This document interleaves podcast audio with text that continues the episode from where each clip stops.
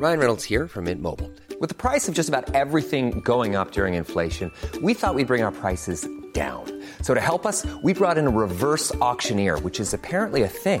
Mint Mobile unlimited premium wireless. Ready to get 30, 30, bit to get 30, bit to get 20, 20, 20, bit to get 20, 20, bit to get 15, 15, 15, 15 just 15 bucks a month. So, Give it a try at mintmobile.com slash switch. $45 upfront for three months plus taxes and fees. Promo for new customers for limited time. Unlimited more than 40 gigabytes per month. Slows. Full terms at mintmobile.com. Allez, on y va, On y comme va, ça allez. on... Ah, dont dont je ne vais même pas parler puisque ils vont parler. Et quand la parole sera libre, je parlerai. Yannick Dahan, 8 ans. Mais t'as- t'as t'as toujours pas compris.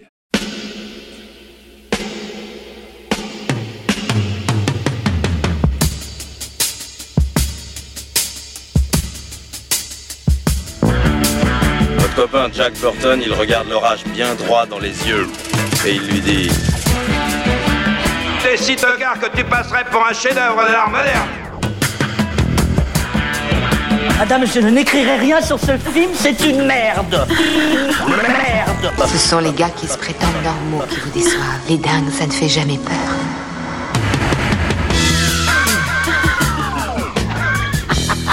Elle nous connaît dans les coins, la frangine. Bonjour et bienvenue dans Sale Temps pour un film, le podcast qui fait la pluie et le beau temps sur le cinéma. Moi c'est Clémence et tous les mercredis, je retrouve ma bande de chroniqueurs préférés pour faire le point sur l'actu ciné. Ensemble, on se penche sur la sortie du moment, que ce soit en salle, sur les plateformes de streaming ou en DVD et Blu-ray. Avec moi aujourd'hui, j'ai le plaisir de retrouver Marie. Salut Eric. Salut Et Yannick. Salut. À la technique, le maître des micros, l'artiste de la production, le patron du répondeur. Bonsoir Alain. Salut Et on dit merci à la Tex pour l'habillage sonore. Cette semaine, de la préméditation, de la manipulation, de l'obsession, on parle d'une affaire de détails, The Little Things en anglais, le dernier film de John Lee Hancock. On y découvre Joe Deacon, shérif adjoint du comté de Kern, au nord de Los Angeles. Envoyé à LA pour 24 heures, il remet les pieds dans son ancienne unité. Il y fait la connaissance de Jim Baxter, un jeune enquêteur qu'il se retrouve à accompagner un peu par hasard sur la scène de crime d'un meurtre. Le meurtre en question ressemble drôlement à une série de cas sur lesquels Deacon a travaillé quelques années plus tôt et qui n'ont jamais été résolus. L'officier vétéran et le jeune flic font alors équipe pour traquer le tueur en série responsable de ces crimes. Le récit se déroule dans les années 90 et ce n'est pas dû à un élan nostalgique du réalisateur. En réalité, John Lee Hancock a écrit le scénario de The Little Things en 93. Cette première version était initialement destinée à Steven Spielberg, mais il la refusa, trouvant l'histoire trop sombre après avoir tourné la liste de Schindler. Clint Eastwood, Danny DeVito et Warren Beatty furent également approchés pour ce projet sans que cela n'aboutisse. C'est finalement Hancock lui-même qui prendra les commandes de- côté réalisation. Le tournage se déroule de septembre à décembre 2019 et le film sort aux États-Unis le 29 janvier 2021 sur HBO Max. En France, il sort directement en DVD et Blu-ray le 7 avril. Il aura donc fallu près de 30 ans à Hancock pour concrétiser ce projet. De l'autre côté de la caméra, on est plutôt pas mal, avec pas moins de trois lauréats d'Oscar au casting. Denzel Washington incarne Deacon, Rami Malek joue Baxter, le jeune officier, et Jared Leto vient compléter le trio dans le rôle d'Albert Sparma, le suspect principal. The Little Things est-il plutôt proche d'un grand thriller comme Seven ou d'un téléfilm du dimanche sur M6 Qu'en pensent nos chroniqueurs? Si vous deviez donner votre avis sur le film en un seul mot, ça serait quoi? ah, Téléfilm du dimanche, c'est- très dur, mais moi je dirais que c'est réchauffé. Réchauffé, Marie Ouais, moi j'allais dire daté, mais c'est un Mm. peu la même idée. Euh, je vais dire Canada Dry alors. Ça n'interpellera personne encore une fois, comme je suis un vieux con. J'expliquerai après. Quand on me laissera la parole. En tout cas, vous avez l'air plutôt d'accord. Ce drama. Allez, on y va.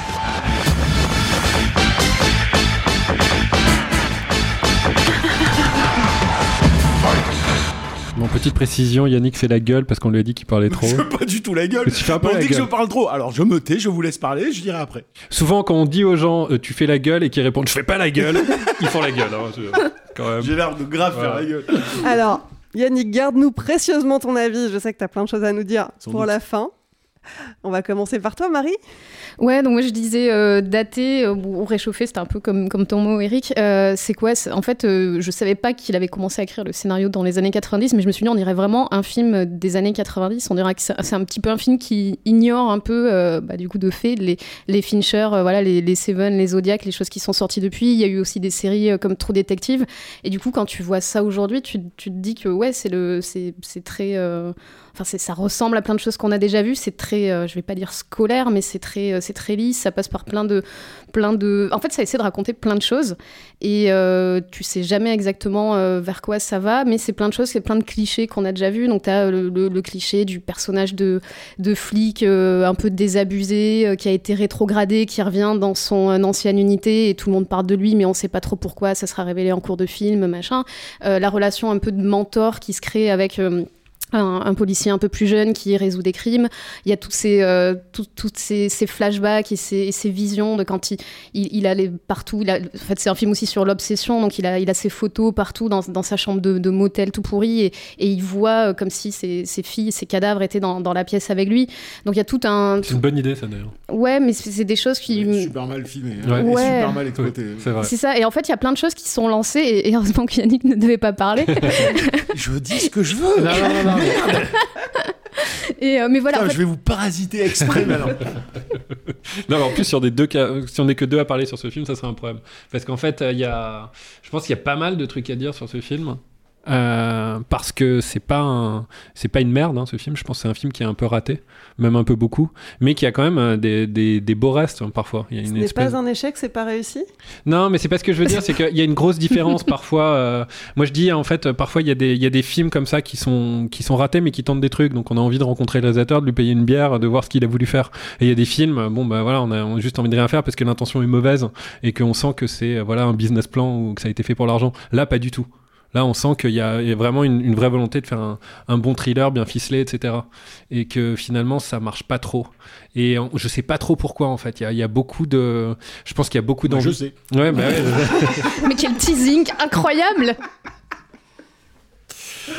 Moi, je crois qu'il y a eu, euh, ouais, y a eu beaucoup de versions du script. C'est ce que je sens, et que en fait, les versions du script s'entendent pas entre elles, et que du coup, euh, voilà, il y a des, petits morceaux de bravoure parfois, mais qu'on n'arrive pas à quelque chose de satisfaisant. Et euh, le scénariste, en fait, disait qu'il en avait marre de l'écriture des thrillers avec un troisième acte satisfaisant, avec des climax toujours placés au même endroit, etc. Donc là, il fait quelque chose d'un peu opposé, mais ça marche pas non plus. Donc c'est un film qui est un peu étrange là-dessus, qui a une, une tonalité un peu plate tout le temps, Mm. Euh, alors qu'il raconte des choses qui sont assez graves. Ouais, c'est vrai que ce qu'il ce qu'il disait effectivement, c'est que la, la- la raison euh, principale pour laquelle il a écrit ce scénario, c'était pour euh, subvertir le genre et, et sortir vraiment de, de cette habitude du troisième acte avec les résolutions, etc. Bon, il dit aussi en interview, j'étais terrifié à l'idée de rouvrir le scénario que j'avais pas lu depuis une décennie et de voir mes premiers écrits. Je ne savais pas à quoi ça allait ressembler, pour être honnête. Le scénario euh, que j'ai réalisé est, probable- est probablement à 90% ce qu'il y avait à l'origine. C'était mieux que je ne le pensais. Pas tant de réécriture que ça finalement. Ouais, mais on sent qu'en fait, ça, il y a, il y a des intentions qui se parasitent. Je sais pas ce que tu en penses, Yannick. Il, va nous dire dans un instant. Vous avez mais- terminé Marie. Ah non, moi j'a- j'attends de boire les paroles de Yannick. Non, non, non, mais je, non, mais je déconne. Avez, vous avez raison. Je pense que juste la. En fait, j'ai envie, d'aller dans le sens euh, de Pépère avant de, dire les points négatifs parce que je suis un peu plus, euh, rude que lui euh, sur le film. Et je suis d'accord sur le côté. T'as pas envie de, t'as pas envie de tout taper dessus parce que cette ambiance. Et là, je suis un peu, un tout petit peu en désaccord avec toi quand tu dis. quand tu dis ça se passe dans les années 90, je savais pas, et depuis il y a les Fincher qui sont, passés, je trouve que un peu fastoche pour notre ami Hancock de dire Ah bah je l'avais écrit dans les années 90. et- Enfin, le, film est, quand même marche sur les rails des, des Fincher et, et court après désespérément euh, la même tentative réflexive, la même, le même brio visuel, la même euh, intelligence subversive du genre, sans jamais y arriver fondamentalement une seconde. Donc euh, c'est du sous, sous Fincher. Euh, donc c'est pas quelque chose que pour moi a été fait genre ah je l'ai fait au même moment donc euh, je me dédouane. Non, euh, on est vraiment dans un truc où tu penses tu penses à Zodiac et tu penses à Seven quasiment en permanence dans le film. Euh, Denzel Washington joue Morgan Freeman. Il faut arrêter de tu vois de délirer sur le truc. Alors effectivement il y a plein de de clichetons tout ça, mais il arrive à il arrive à créer une atmosphère qu'on qui est d'ailleurs euh, pas forcément dans des moments utiles, pas forcément avec une quelconque vocation euh, narrative. C'est sans doute ça qu'il qui, qui pense en disant qu'il subvertit, parce que euh, on a des passages à un moment donné, on se dit à, à quoi ça sert, mais il y a des beaux plans, Ouais. il y a une chouette musique, il y a une espèce de, d'ailleurs, je sais pas si vous avez remarqué, il y a une espèce de fond sonore permanent, permanent de pendant tout le film, de, de, de classique hein, de ce genre de, de récit où on veut te, te créer la tension euh, par le sound design. euh, C'est Thomas Newman qui a composé de, la musique. de- non mais là c'est pas de la musique, c'est vraiment, euh, c'est c'est vraiment comme si tu avais un comme ça en fond permanent qui te qui t'entretient le, euh, le- le- l'attention. Maintenant le, le, le problème majeur du film c'est son écriture. Donc moi ça me fait marrer qu'ils me disent Euh, j'en ai récupéré 80%, c'était vachement bien en fait.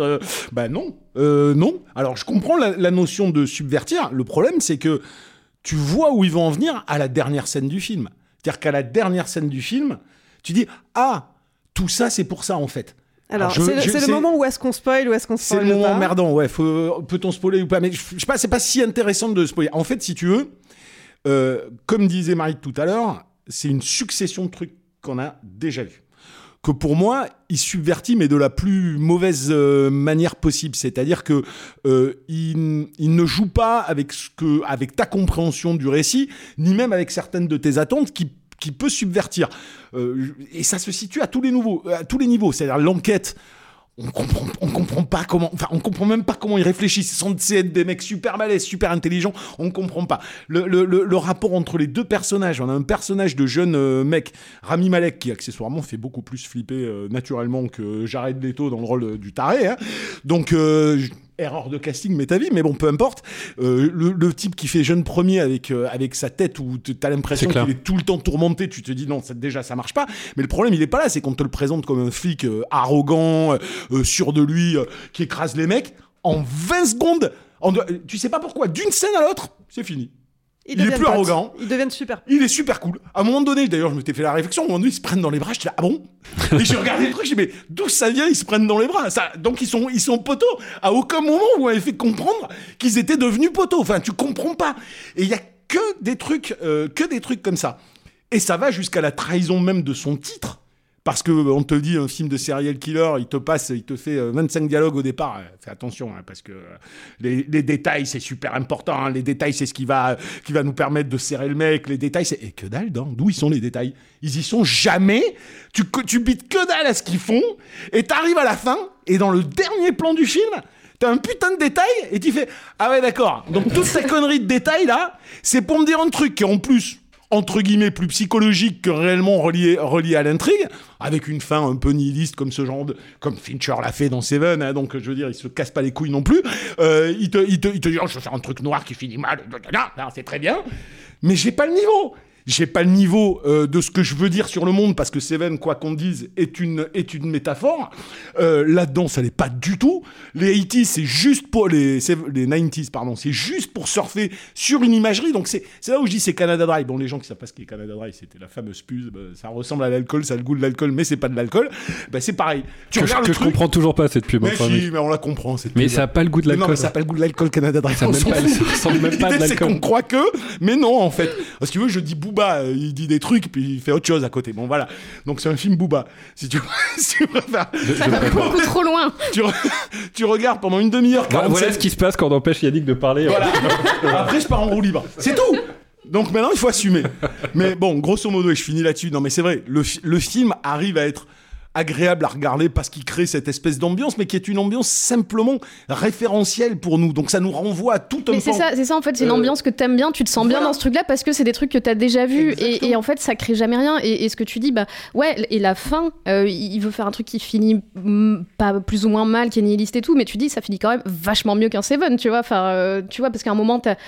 Bah, ils se finissent pas décapités tous. Ouais, non, mais c'est ça, non, mais tu à vois, part ça, ça finit pas super bien pour eux quand même non plus. Hein. Ouais, ouais, mais tu vois, vois, au final, l'autre reste un peu dans son ignorance avec sa famille, Bah, machin. il reste chacun avec une Alors, culpabilité ouais, monumentale. C'est le moment Ouais. où on va spoiler, on va dire ce qui se passe, sinon plus personne ne va rien comprendre. à ce. Non, mais, On peut mais être en fait- évocateur, En fait, hein, le, projet, le projet de l'histoire, c'est justement alors, cette volonté de sortir des rails. On fait un gros spoiler pour les gens qui veulent le voir, ils écoutent pas. Arrêtez maintenant. Euh, mais mais euh, sur la base de ces clichetons euh, du flic qui est en train de revivre une enquête qu'il a vécue 20 ans plus tôt, je parle de Denzel Washington, et, euh, et dit jeune euh, un peu naïf qui, euh, qui veut écouter ses, ses conseils, ben, euh, le jeune va en arriver à faire, euh, la, à faire la même connerie qu'avait fait, euh, qu'avait fait Denzel Washington. Voilà. Donc si tu veux, au final, c'est l'histoire de hein. bavure.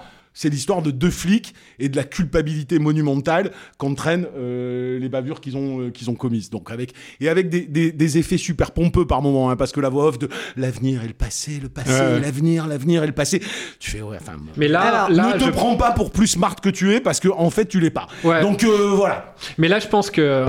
Je, re- je rebondis sur un truc que vous avez dit vous deux parce que je pense que c'est le cœur du film. À un moment, tu me parlais de quelque chose où tu disais qu'en fait chaque personnage a une obsession et c'est vrai. En fait, c'est vraiment quand tu regardes, il y a trois lignes directrices dans le film qui sont portées par trois personnages. Ça, c'est de la bonne dramaturgie à la base où on a vraiment un flic qui est hanté par une faute qu'il a fait, euh, un flic qui est hanté par sa réputation et qui veut bien faire, et un troisième personnage extrêmement trouble qui est obsédé en fait euh, par les meurtres et on sait pas si c'est un meurtrier. En gros.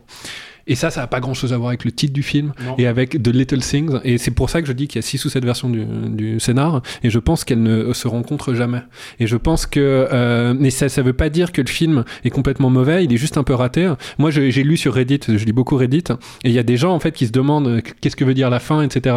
Ça, c'est rarement euh, des. euh, Elle est explicite la fin pourtant. hein. Oui, mais Elle bon. est vraiment explicite, explicite. Et il y a une analyse en 10 Elle est minutes, vraiment- point par Ah, point, mais ouais, c'est. qui euh, explique pourquoi on ne saura jamais. Alors, ce qu'il faut préciser, donc, c'est que le, personnage du suspect principal, on peut pas dire que c'est le tueur, c'est le suspect principal, c'est Jared Leto.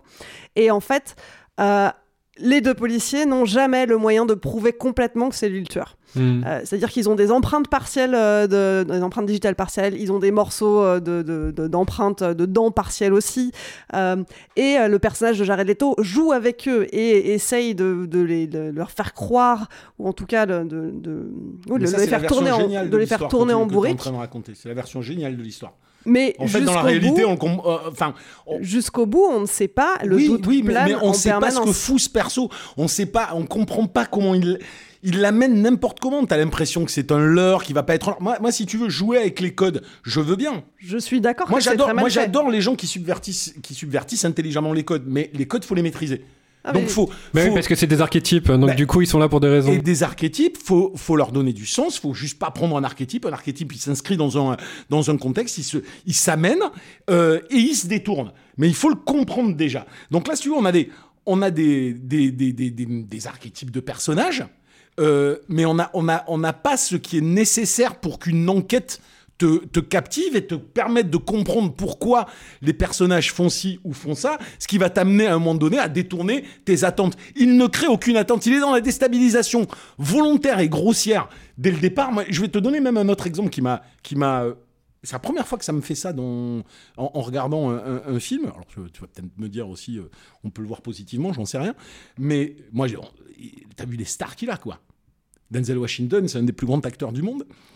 Et t'as pas eu ce sentiment qu'à plusieurs moments dans le film, la réaction des persos, le visage, la réaction de Denzel Washington ou de Rémi Malek est complètement en décalage par rapport à la scène qui sont à, à ce qui est en train de se passer. Je veux Il bien ce affiche des grands sourires à certains non moments. mais voilà, tu te dis, très alors, je veux bien la subversion, mais il y a des moments où j'étais là, mais attends, mais c'est quoi cette tête?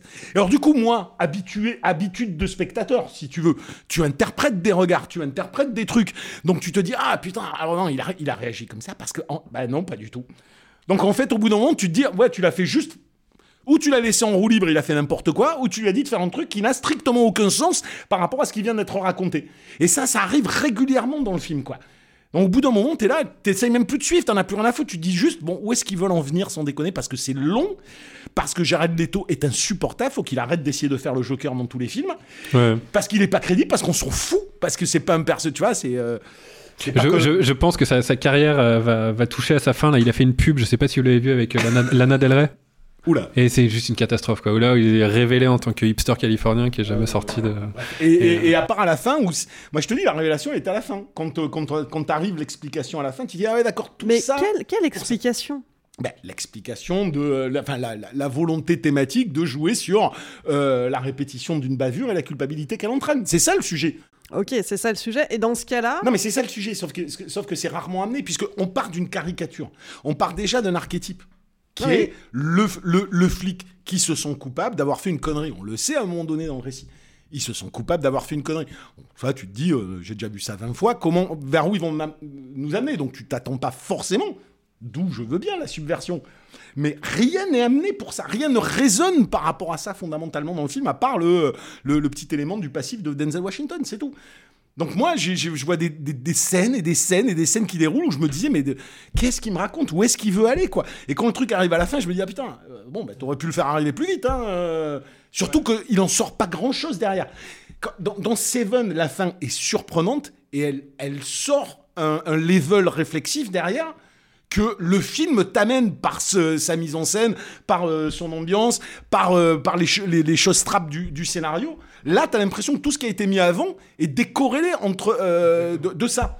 Donc, euh, c'est bizarre. et puis finalement, qu'est- qu'est-ce qui se passe au final? Deux flics ont fait une bavure et ils s'en sortent. Et ils s'en sortent. Ils Oui, sortent. mais ils s'en sortent, mais ils te, ils, ils te montrent qu'ils s'en sortent en ayant un poids monstrueux euh, sur leurs épaules, quoi. enfin, tu c'est pas, c'est pas eux qui sont morts non plus. Non, bien sûr, mais euh, ça, tu vois, la mort n'est pas un absolu de tout, quoi. Et, euh, et tu, et tu peux, tu peux vivre avec une culpabilité qui est pire que la mort. Donc moi, je l'ai pas vu euh, comme quelque chose de, euh, de fondamentalement euh, cool pour eux. hein. Pas du tout. D'ailleurs, tu le vois par rapport au gamin à la fin dans la scène de la piscine, par rapport à sa femme, euh, voilà. Et Oui, d'accord, mais si tu, si tu inverses la vision, si finalement le personnage de Jared Leto est innocent, au final, ils ont juste tué un innocent de plus. Euh, et Mais ils il sont, est- il et est ils s'en probablement sortent. innocent. On sait pas. On sait pas. Le réal a dit qu'il avait laissé vraiment autant d'indices qui allaient dans un il sens que dans l'autre. C'est de la merde qui dit le réel parce que si, si, non, je suis désolé, il dit de la merde. Si, alors on va rentrer dans le spoil, mais si tu te, tu, tu veux maintenir un doute, euh, fondamentalement, tu ne fais pas euh, Denzel Washington qui lui envoie une barrette. Donc le fameux petit détail qui n'arrive qu'à la fin et qui en plus n'a rien à voir fondamentalement avec euh, l'enquête, enfin un tout petit peu. Tu ne montres pas dans le plan d'après le, le- la plaquette de, des barrettes que tu as achetées au supermarché et qui fout dans le feu derrière. Ça, ça veut dire qu'il a acheté une barrette à la con et que ce n'est pas du tout celle que croit le personnage. Non, ça ne, résout, ça ne résout qu'une partie de Bien l'histoire. sûr, Bon, mais c'est simplement pour le soulager. Il, il cherche à soulager. Rami Malek de sa culpabilité Oui, en bien disant sûr, je ne veux pas qu'il vive bien la sûr, même chose alors, que moi. Oui, mais c'est pour moi, ça reste un- un aveu de, euh, de probablement euh, que le type n'était pas responsable. Ah bah moi je le lis pas comme ça. Moi je le lis comme Ouais, on bon, ne sait pas. en Chacun une fait. interprétation Mais- différente, mais Bon. moi je pense que le fait qu'il ne le soit pas, si si- s'il l'est, je vois encore moins d'intérêt à ce film, à la fin et à ce qu'il essaye de faire. C'est-à-dire la seule chose qui tient la volonté euh, du, du final, c'est ça. Donc moi je veux bien te croire, hein, je, veux bien, je veux bien dire t'as raison, mais alors dans ce cas-là c'est vraiment indéfendable. Ah moi je ne fais que reprendre les paroles du réalisateur. hein. Il faut pas les écouter les réels. ça, Non, mais c'est c'est intéressant tout ce que euh, votre dialogue là-dessus. Ça me rappelle ce que disait euh, David Mamet. À un moment, David Mamet, euh, donc énorme scénariste, énorme dramaturge. Je euh, suis d'accord. Voilà. Et à un moment, il parle, il parle de, de la manière dont en fait un script va euh, dans les scripts d'intrigue pouvoir à la fin euh, de l'acte 2 retourner toute la situation. Et il disait, il parlait de Shyamalan, il dit il a réussi ce que j'ai un petit peu raté dans La prisonnière espagnole, c'est-à-dire retourner toute l'histoire.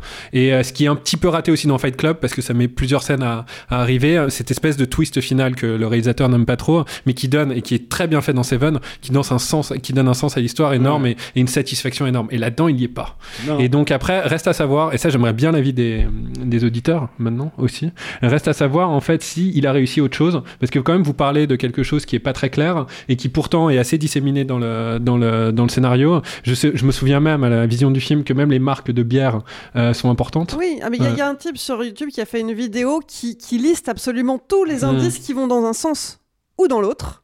Et il il en a trouvé vraiment des deux côtés. Donc je suis pas convaincu en fait que ça c'est. euh, Est-ce que c'est de la mauvaise écriture euh, ou est-ce que c'est euh, une, une- une- une volonté délibérée du réalisateur de laisser son film ouvert? Bon, même là, ça serait un peu raté. hein. Mais il y a quand même il y a un petit questionnement qui me fait dire que ce film en fait, bon, clairement il est raté, hein, mais il est pas complètement mauvais quoi. En plus, moi j'aime bien. C'est ce qu'on a dit tout à l'heure.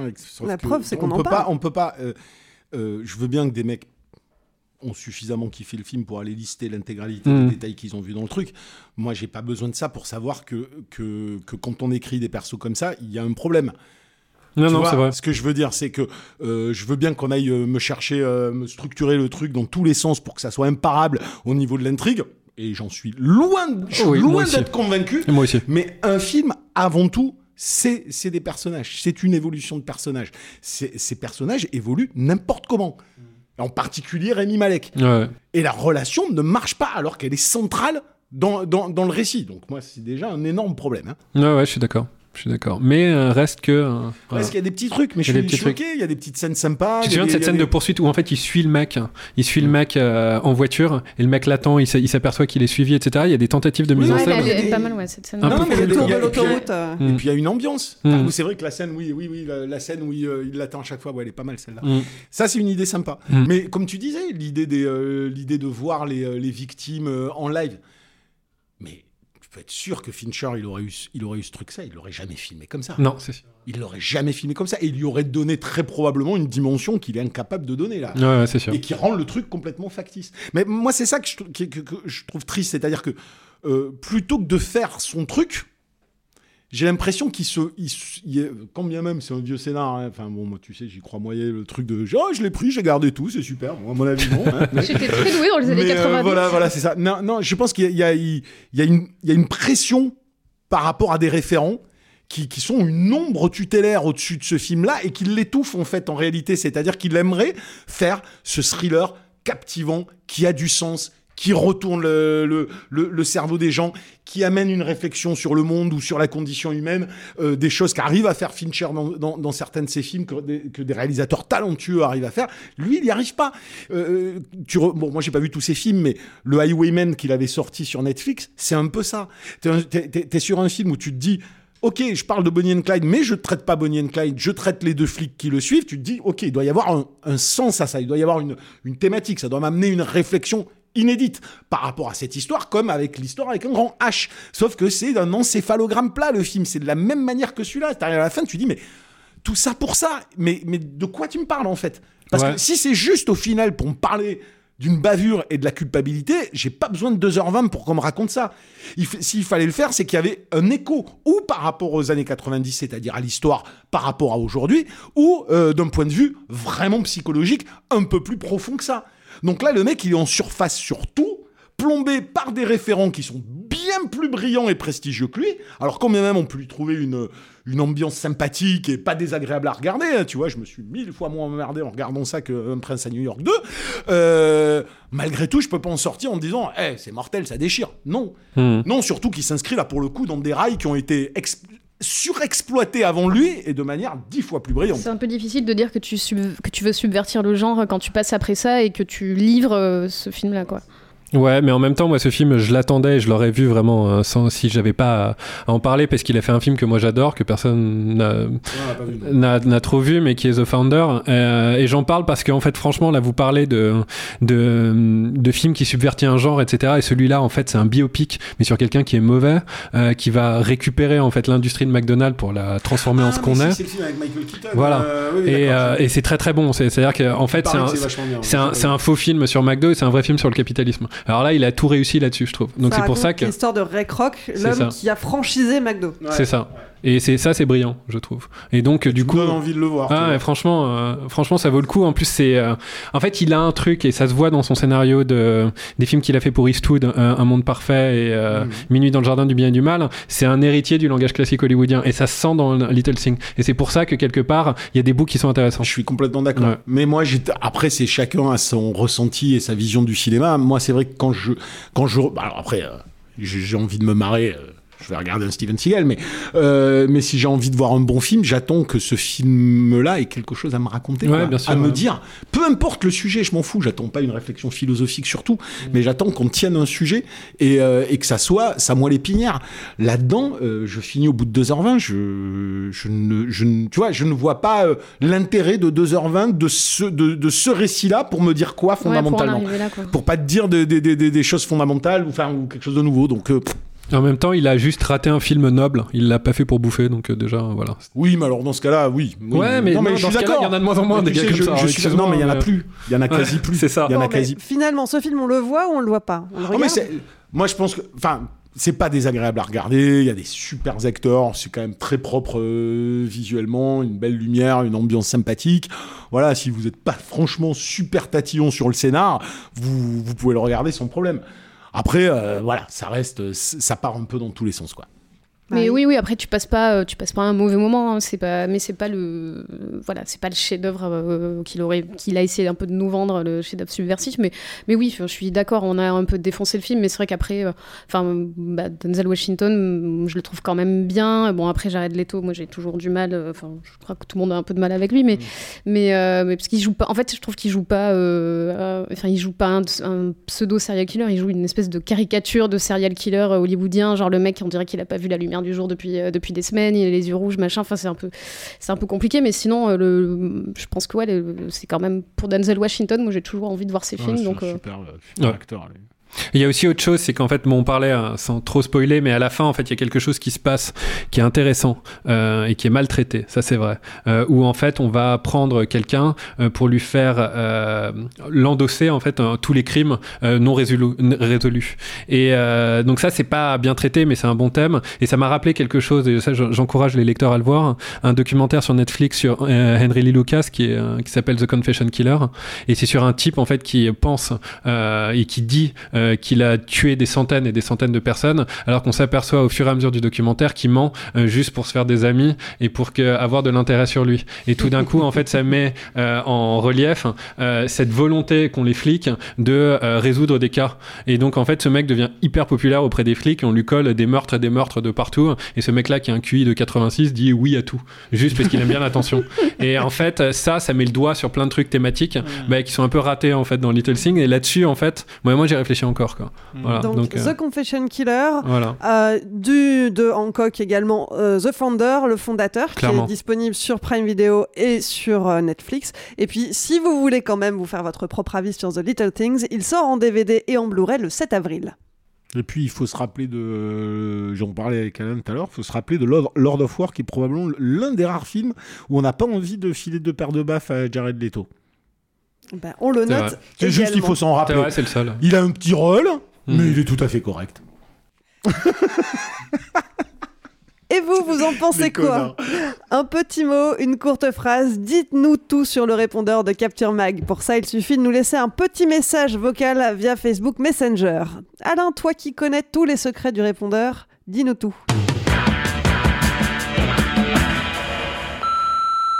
Bonjour euh, Capture Mag, euh, c'est Yannick. Euh, J'appelle là parce que je voudrais quand même réagir par rapport à la dernière émission sur Monster Hunter.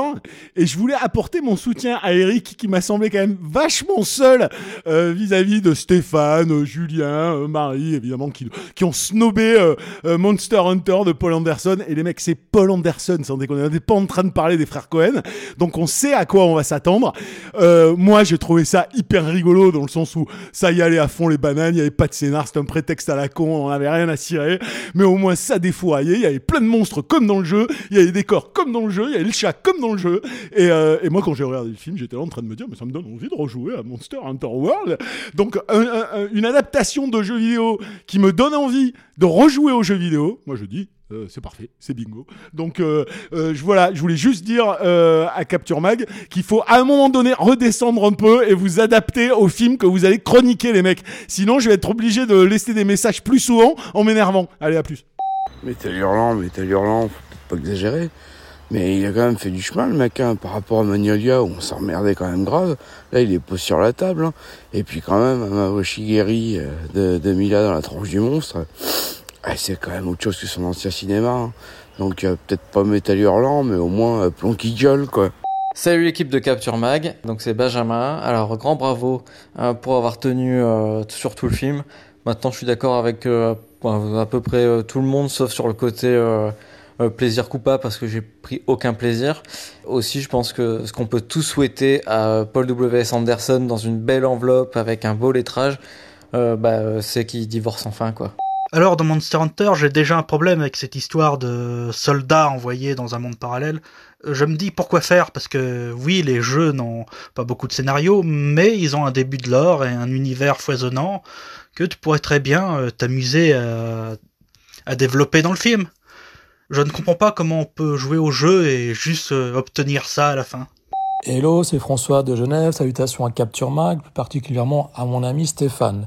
J'ai écouté le podcast sur Monster Hunter que j'ai pas encore vu. Pour l'instant, j'ai des trucs euh, plus importants à faire comme ranger mes chaussettes.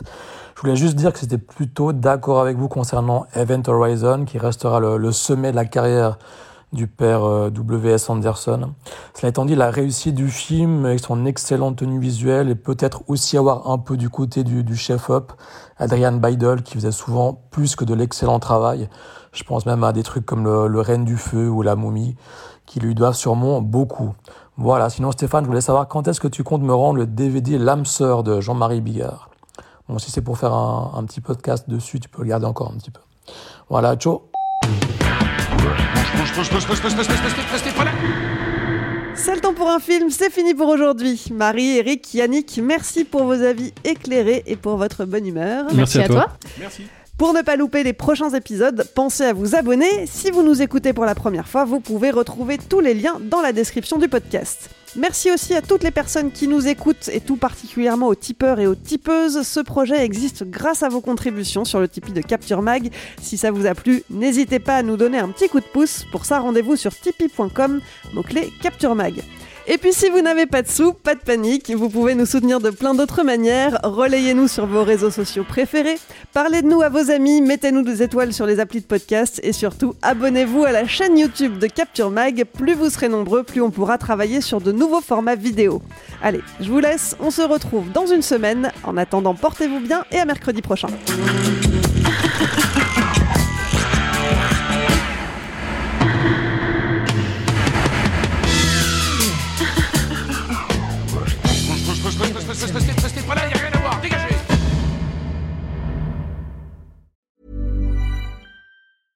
Hey, it's Paige DeSorbo from Giggly Squad. High quality fashion without the price tag. Say hello to Quince. I'm snagging high-end essentials like cozy cashmere sweaters, sleek leather jackets, fine jewelry, and so much more. With Quince being 50 to 80% less than similar brands. And they partner with factories that prioritize safe, ethical, and responsible manufacturing. I love that. Luxury quality within reach. Go to quince.com slash style to get free shipping and 365 day returns on your next order. Quince.com slash style.